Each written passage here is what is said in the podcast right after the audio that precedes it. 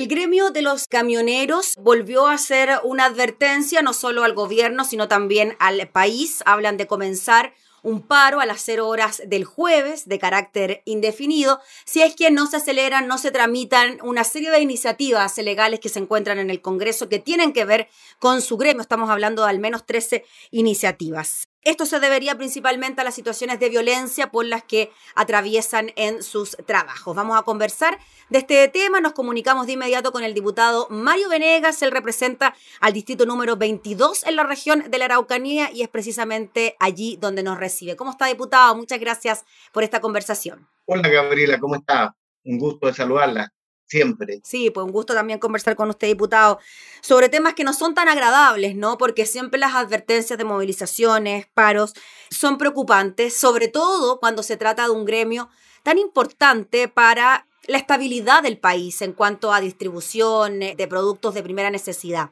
¿Qué le parece a usted primero la situación por la que atraviesa el gremio de los camioneros? Bueno, yo creo que objetivamente ellos tienen buenas razones para estar preocupados y para estar molestos por la inacción o inoperancia, diría yo, de la institucionalidad del Estado para garantizarle condiciones de normalidad en su trabajo, porque ese es su trabajo.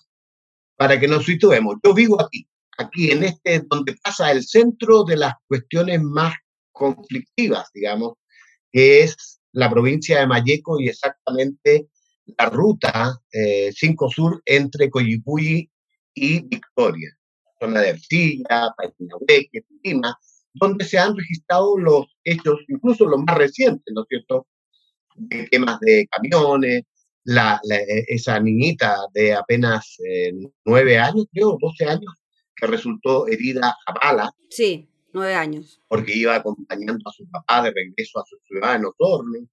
Y eso todo es condenable. Eh, si tú no tengas, pero ni la menor duda, de que yo toda la vida he condenado la violencia de esta naturaleza, aun cuando pueda estar detrás una causa legítima, yo creo que la violencia no es el camino para alcanzar esa, esos objetivos. Entonces lo he dicho en todos los tonos y siempre. Pero debo decir que también a uno como parlamentario, representante de esta zona, que siempre ha estado el foco, el epicentro del conflicto, ¿cierto?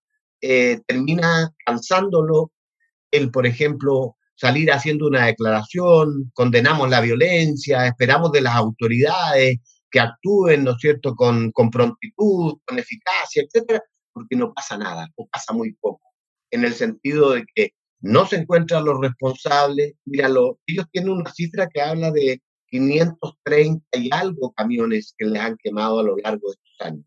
Yo tengo personas relativamente cercanas han sido víctimas de esta violencia y esta destrucción. De empresarios de aquí, de nuestra zona, es que se han tomado contacto conmigo, por ejemplo, Navarrete, el señor Navarrete, la zona de Coyipulli, Gerardo Cerda, de Angol, y tantos otros que están asociados especialmente al ámbito forestal. Porque hay una declaración explícita a un sector, la CAM, que dice que ellos están boicoteando toda la tarea forestal. Pero ahora lo más grave es que indiscriminadamente están actuando sobre camiones que pasan por la ruta.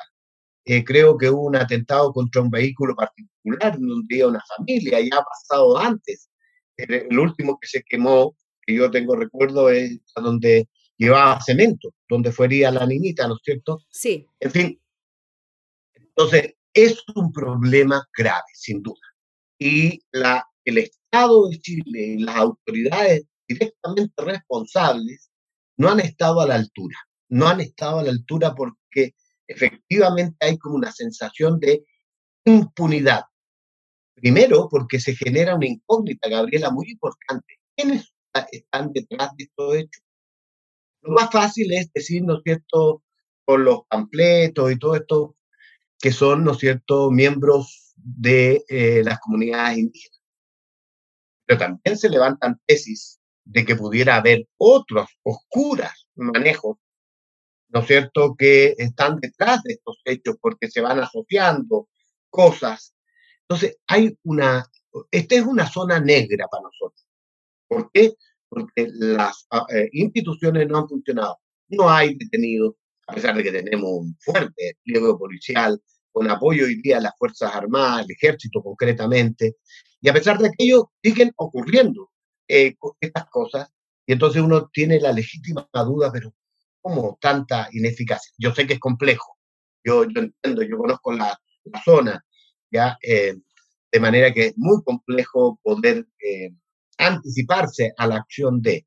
Uno podría pensar, diputado, que algún sector le conviene que esto siga pasando. Sin duda. Es que llama la atención, ¿no? De que años, años y años en que no hay responsables, que las investigaciones no llegan a nada, que tenemos detenidos pero muy poco, entre ellos también comuneros mapuche alegando que las prisiones preventivas son muy extensas, que no es la forma, que el camino no es ese. Exactamente, mira, te lo digo responsablemente. Yo creo que si uno se pone en la teoría de la conspiración, desde ese paradigma analizar puede dar para las más increíbles tesis. Además, seamos justos, este no es un tema que se venga dando en este gobierno, sino que se ha dado en gobiernos anteriores también. Y ha mostrado relativamente la misma ineficacia, digamos, porque yo creo que el Estado no está preparado. Si aceptamos la tesis, piensa tú, por un lado, cuántos recursos humanos y financieros ha significado la mantención de protecciones ordenadas por los tribunales a lo largo de décadas. Yo conozco campos que han tenido por décadas carabineros de punto fijo, ¿no es cierto?, para cumplir con una medida de protección. ¿Cuánto le cuesta al Estado eso? Entonces algunos dicen, bueno, son ellos mismos quienes quieren mantener, ¿no es cierto?, a precio bastante bajo, eh, protegidos sus comillas. Mm. Si por otro lado aceptamos la tesis que detrás de esto, que es, que es plausible completamente, porque lo han declarado, ¿no es cierto? Hay grupos minoritarios al interior de las comunidades que optaron por la lucha armada como un mecanismo de alcanzar sus reivindicaciones. Ahí está la CAM, ahí están las ORT, organizaciones territoriales, ¿no es cierto? De resistencia territorial, así se llaman exactamente. Eh, bueno, tenemos que entonces hay actuando gente que eh, el Estado no logra identificar, el Estado no logra apresar y que no puede juzgar en los tribunales para sancionarlos como la ley mandata. Y entonces está, por otro lado, la fuerte eh, presión social que simpatiza con la causa mapuche, que entiende que aquí hay una deuda histórica del Estado, ¿no es cierto?, que es real y que es efectiva. Eh, entonces tenemos un cóctel que políticamente es extremadamente difícil de manejar. Y además, diputado, disculpe, se agrega la desconfianza o los vicios que pueden existir dentro de los procesos judiciales cuando tenemos investigaciones como la Operación Huracán u otras que terminan en situaciones tan que llaman tanto la atención, ¿no? En cuanto a la desprolijidad de la indagatoria.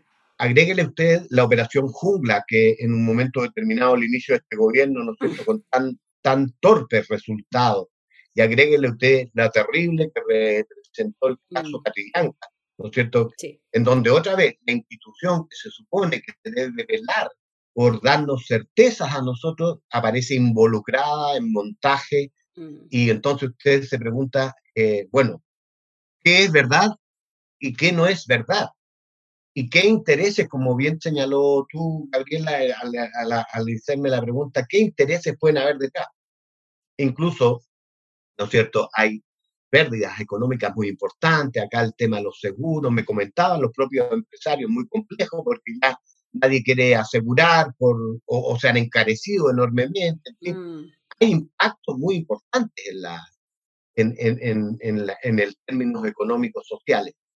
Entonces, ¿qué es lo que hace falta aquí? Voluntad política, pero de la buena política para abordar esto, no solo como un tema de orden público y seguridad y de represión, etcétera, sino que soluciones. Y la verdad es que ahí, a pesar de que hemos hecho grandes esfuerzos, distintos actores, yo desde mi condición de gobernador y diputado muchas veces he concurrido a reuniones de todos los parlamentarios con distintos gobiernos para plantear, ¿no es cierto?, el tema, ir a mirarlo más de fondo, al, fondo del problema.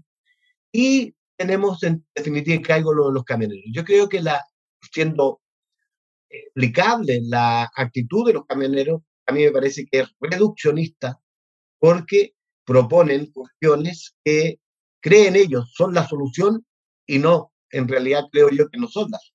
Es decir, más mano dura podríamos simbolizar en la idea de que actúen más los carabineros, que actúen mm, más los tribunales, que actúen más las policías para investigar, etc.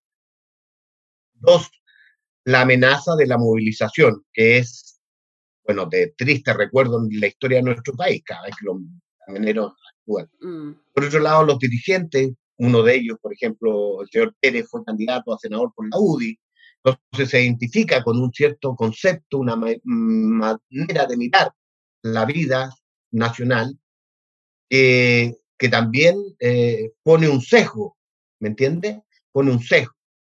Así que se suman cosas que lo que hacen es que tengamos una situación muy compleja. Yo creo en que tienen razones para estar molestos, y, pero no creo que el paro y esta sea la manera adecuada de resolverlo. Eso es básicamente lo que podría concluir. Diputado, ¿usted cree que el gremio de los camioneros sigue teniendo cierto poder en nuestro país? Se lo pregunto por lo siguiente. En la reunión que sostuvieron a principio de mes con el em, ministro del Interior, eh, Víctor Pérez, se dijo que salieron debajo del brazo con este proyecto de ley que finalmente aumenta las penas eh, por la quema de camiones que ah, se realiza también en honor al camionero eh, Juan Barrios, si es que no me equivoco, que falleció precisamente en un atentado. En mi provincia. salen con un proyecto de ley, ¿no? Se reúnen con el ministro, mm. salen con un proyecto de ley porque ya había una amenaza de huelga.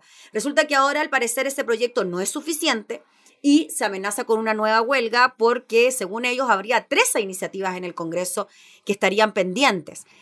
Ese trato de amenaza, de huelga, de tramíteme el proyecto, si no me voy a huelga, ¿cómo lo ve usted cuando en muchas otras ocasiones ha sido muy criticado este tipo de amenaza por parte de otros gremios, de otras instituciones, organismos públicos, etcétera? Es más, en algún momento un presidente de la República en una actitud de esa naturaleza, recuerda a Marinaki y otros de los, de los buses, lo hizo tomar preso de inmediato, los detuvo. Eh, no me parece la forma, porque si, porque si nosotros condenamos la violencia que puede venir desde el mundo de las comunidades indígenas, estas minorías que están optando por la vía violenta, bueno, también debemos condenar porque esta es una acción violenta si fueron a amenazar al ministro, ¿te recuerdas que las declaraciones de los dirigentes eran, sí. ¿ah? o, nos cumple, le damos un día, incluso hay que llegar a decir un día, y eso es también violento. Violento porque en el subtexto, por debajo, se lee una concepción que a muchos de nosotros nos violenta. Yo, yo creo que esa no es la manera de relacionarse en democracia y además porque nos pone a nosotros ahora como legisladores en una situación bien compleja, porque es como legislar con una pistola apuntándote. Eh, en el sentido, yo no puedo responsablemente comprometerme con aprobar cada uno de esos proyectos de ley porque tengo que estudiarlos en su mérito. Y si hay proyectos que a mi entender son proyectos que eventualmente pueden tener implicancias más allá de lo que reduccionista que ven los señores camioneros. Por ejemplo, ley de inteligencia. Es un tema, yo creo que los, estados tienen que tener una ley de inteligencia. Creo que los estados deben, todos los estados modernos, tener inteligencia. ¿ah? Incluso para su propia protección de su soberanía, etc. Pero, ¿qué ley de inteligencia? ¿Con qué características? Leía una, por ahí un artículo que decía una periodista que lo que se propone es que definitivamente se crea un elemento coordinador que la privacidad nuestra va a quedar completamente reducida a cero. Yo no sé si eso es efectivo porque no conozco en detalle el proyecto, pero se está estudiando en comisiones. Pero entenderán los señores camioneros, eso es lo que quiero decir, es que no puedo a fardo cerrado aprobar una ley como esa, mm. incluso por las implicancias que tiene, porque ¿cuál va a ser la lectura que van a tener en el mundo de la Araucanía Diputado, hay algunos que han planteado, lo he escuchado incluso de otros parlamentarios, de que aquí en este caso se podría aplicar la ley de seguridad del Estado frente a una situación de amenaza de desabastecimiento por parte de los camioneros, porque leía las declaraciones que daban en el día de hoy y si bien no piensan en bloquear las rutas, sí podría haber una situación de estacionar en la berma, no realizar los traslados de ciertos productos, de todos los productos, es decir, no realizar ningún traslado de productos esenciales de nuestro país. ¿Usted cree que se podría dar una situación como esa de invocar la ley de seguridad del Estado? Evidentemente, porque, porque si usted le genera un daño de esa naturaleza como para provocar desabastecimiento de elementos básicos para la subsistencia de la población, a la que tienen legítimo derecho, ¿no es cierto? Y por otro lado, en, en medio de un estado de pandemia, en donde hoy día es más sensible todavía el tema, eh, ciertamente que configura una serie de elementos que podrían a un gobierno, eh, como recordaba el presidente Lago con, con, el tema de los microbuseros. Sí. ¿ya? Ahora, yo sé que es difícil tomar esas decisiones, ¿no es cierto? Pero bueno, yo decía el otro día cuando me preguntaban, es fácil, eh, pero el presidente actual, eh, don Sebastián Piñera, él voluntariamente decidió postular a la presidencia de la República. Y cuando uno es electo por la, mayoría de los chilenos y chilenas, asume un compromiso y tiene una responsabilidad que él tiene el deber, ¿cierto?, de cumplir con sus tareas esenciales y todo el resto de las autoridades. Ahora bien, yo espero de alguna manera, insisto, 13 eh, proyectos, hay algunos bien controvertidos, entonces por eso yo, yo no puedo, yo no puedo eh, responsablemente y seriamente decir, mira, sí, eh, yo estoy dispuesto a votar favorablemente cada uno de esos proyectos. No, no puedo. Aparte que, tomando en consideración las fechas, diputado, el plazo vence a las cero horas del jueves, o sea, ¿en qué momento se van a poder tramitar? Es también tener un desconocimiento del trabajo legislativo, ¿no? De cómo se van trabajando los distintos proyectos de ley, ¿no? O representa un desconocimiento o simplemente hay una estrategia detrás. lo saben perfectamente bien y saben que no podemos cumplir. Jamás se podría en dos días, ¿no es cierto?, sacar desde las comisiones y aprobar 13 proyectos de ley, más aún proyectos bastante controvertidos. Te quiero decir a, propósito de esto, yo concurrí con mi voto favorable a la ley de Río. Sí. Para que te, para que te des cuenta que yo no tengo ningún prejuicio sobre el tema. Al contrario, a mí me parece terrible. Y si, y si aumentar las penas ayuda a inhibir la comisión de estos delitos, yo estoy de acuerdo con. ¿Me entiendes? Sí, finalmente, para que se entienda, diputado, lo que incluye esta ley es que si finalmente se comete una quema de un camión con un camionero adentro, con el dueño del camión, es como haber quemado una casa con gente en su interior, porque en ese momento el camión pasa a ser la habitación del conductor. Porque es así, porque ellos, es así. es su vida, ellos duermen, comen, es su casa. arriba de sus máquinas que son preciosas. Además tienen literas muy cómodas, las máquinas más modernas. Es parte de su rutina, tienen que descansar, dormir, etcétera, y lo hacen ahí. Entonces, por eso a mí me pareció legítimamente como legislador razonable el proyecto lo, lo, apoyé. Porque ¿quién da de acuerdo con que maten a las personas y las quemen? O... No, no, no, nunca, nunca. Pero otra cosa muy distinta es que a uno le pongan una suerte de pistola en el pecho y le digan, mire usted, sí o sí, tiene que aprobar estas 13 leyes que tú ni siquiera conoces. Estas son leyes específicas que se están estudiando en comisiones, todavía no llegan ni siquiera a la Cámara. Entonces, creo que desde este punto de vista lo que le piden al gobierno los camioneros es eh, irrealizable en tan corto plazo. Ahora, diputado, para ir cerrando, diputado Mario Venega, una solución para este tema puntual, hemos hablado un montón de veces la solución para la Araucanía, pero para este caso puntual, para evitar que de aquí al jueves la huelga comience y veamos las consecuencias de aquello, ¿qué medidas se puede aplicar considerando que ya la aprobación de los 13 proyectos de ley es imposible? Bueno, yo creo que ahí es donde eh, debe hacerse lo que yo llamo buena política. Y esto es que el gobierno tiene que invitarlo a sentarse a la mesa darles a conocer cómo es el proceso y tal vez comprometerse, ¿no es cierto?, a que en un plazo razonable estos proyectos puedan ser. Lo que puede hacer el gobierno es ponerle urgencia a determinados proyectos de ley, y esa está en facultad del Ejecutivo. Y tú sabes, si hay voluntad del Ejecutivo, ellos pueden ponerle incluso urgencia inmediata, digamos. Entonces, se puede, pero dos días eh, tres días eh, es imposible. Yo creo que eso es las autoridades y también apelar a los dirigentes. Yo creo que hay mucha gente que ve el problema en nuestra región con mucha simpleza. Tanto aquellos que, apoyan irrestrictamente a quienes están por la causa mapuche y sus reivindicaciones, sin considerar que no es justificable ni la violencia, ni la muerte, ni la quema, porque aquí estamos hablando de muerte, que han habido muertes de ambos bandos, por decirlo de algún modo. Eh, ni aquellos que creen que poco menos que hay que exterminar a todos estos provocadores de conflicto, porque comprenderás que eso no es ni civilizado, ni es la manera de abordar los problemas de nuestra región, nuestra sufrida región de la Araucanía. Ahora, esta es una acumulación de cosas que no han cumplido. El propio presidente Piñera planteó que la tercera o quinta prioridad de su gobierno iba a ser la región de la Araucanía.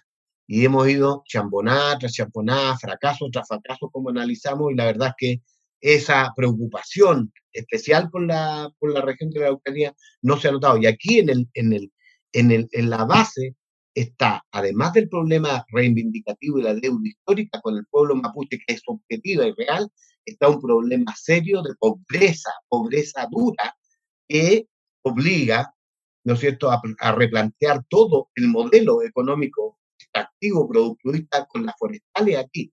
Me alegró mucho una entrevista del señor Gacitúa, que es el actual presidente de la CMPC, en donde él mostraba una disposición a mirar el tema desde otra perspectiva. ¿ah? Esto de que no, cada uno, estas reivindicaciones no son legítimas, no, reconocer que hay un problema y que para resolverlo hay que imaginar salidas audaces, creativas y distintas. ¿ya? Distintas, no podemos seguir haciendo lo mismo no es más carabineros, no es más eh, comando jungla, no es más, eh, qué yo, eh, potencialismo a la vez de CAS. No, es un tema mucho más profundo. Por supuesto también que va a demandar un trabajo de mediano, de corto, mediano y largo plazo. Pero así es como yo lo entiendo y hay gente aquí en la región que, que ha elaborado propuesta del senador Goenchumilla, que fue intendente y que conoce bien el tema, porque es un estudioso del tema y conoce mejor que, que cualquiera el tema, ¿no es cierto?, del conflicto mapuche. Eh, el ex senador Espina también ayudó con una propuesta, una, el obispo Vargas, ¿no es cierto?, de nuestra, también reunió un grupo. Hay, hay una serie de propuestas. ¿Qué es lo que falta? Es voluntad política para abordar el tema en serio pero en serio, no, no para pasar los cuatro añitos y, y, conseguirse los votos e irse. Yo creo que, te prometo, a, mí como diputado de esta zona que nació aquí, que vive aquí, que quiere seguir viviendo aquí, me produce una verdadera impotencia no ser capaz de generar, ¿no es cierto?, las condiciones para que se mire el tema de la Araucanía con la seriedad y con la profundidad que merece. ¿ya? Que merece y que además es de toda justicia que los que vivimos aquí, eh, el Estado nos dé esas posibilidades, porque aquí no solo sufren los mapuches, que están en condición muy pobre, sino que también los no mapuches, en una región que aparece como la región más postergada del país, en donde están varias de las comunas más pobres del país, están justamente acá, en esta región. Entonces, yo lamento porque, claro, cuando no se abordan las cosas con, la profundidad que yo intento, y, no es que yo tenga la respuesta exacta de qué es lo que debe hacer, tengo algunas ideas. Eh, creo que hay formas de salida, pero para eso requiere la voluntad del poder político y también del poder empresarial. ¿ah? Ojo, porque, porque aquí un problema esencial son la presencia de las grandes forestales que eh, están instaladas en nuestro territorio. Muy bien, pues diputado Mario Venegas, le agradecemos enormemente por su tiempo, por recibirnos en su casa allá en la Araucanía, por hablar de este tema y estaremos atentos entonces a lo que pueda ocurrir en las próximas 24 horas que serán esenciales para ver el desarrollo de esta movilización. No, le agradezco a usted, Gabriela, siempre es un agrado eh, conversar con usted y, bueno, Dios quiera, Dios quiera que, que podamos encontrar salidas que signifiquen el menor dolor posible para nuestra gente y especialmente para la que más sufre, que son los más pobres, porque al de cuenta el daño que eventualmente una paralización que impida el normal abastecimiento del país, volviendo al tema, ¿no es cierto?, eh, lo sufren con mayor rigor los de siempre, Tal cual. los más pobres. Tal cual, y esa es la principal preocupación. Gracias, diputado, que esté muy bien, que tenga buen día. Hasta la próxima oportunidad, que esté muy bien. Gracias. Era el diputado Mario Venegas desde la Araucanía hablando sobre el conflicto con el gremio de los camioneros.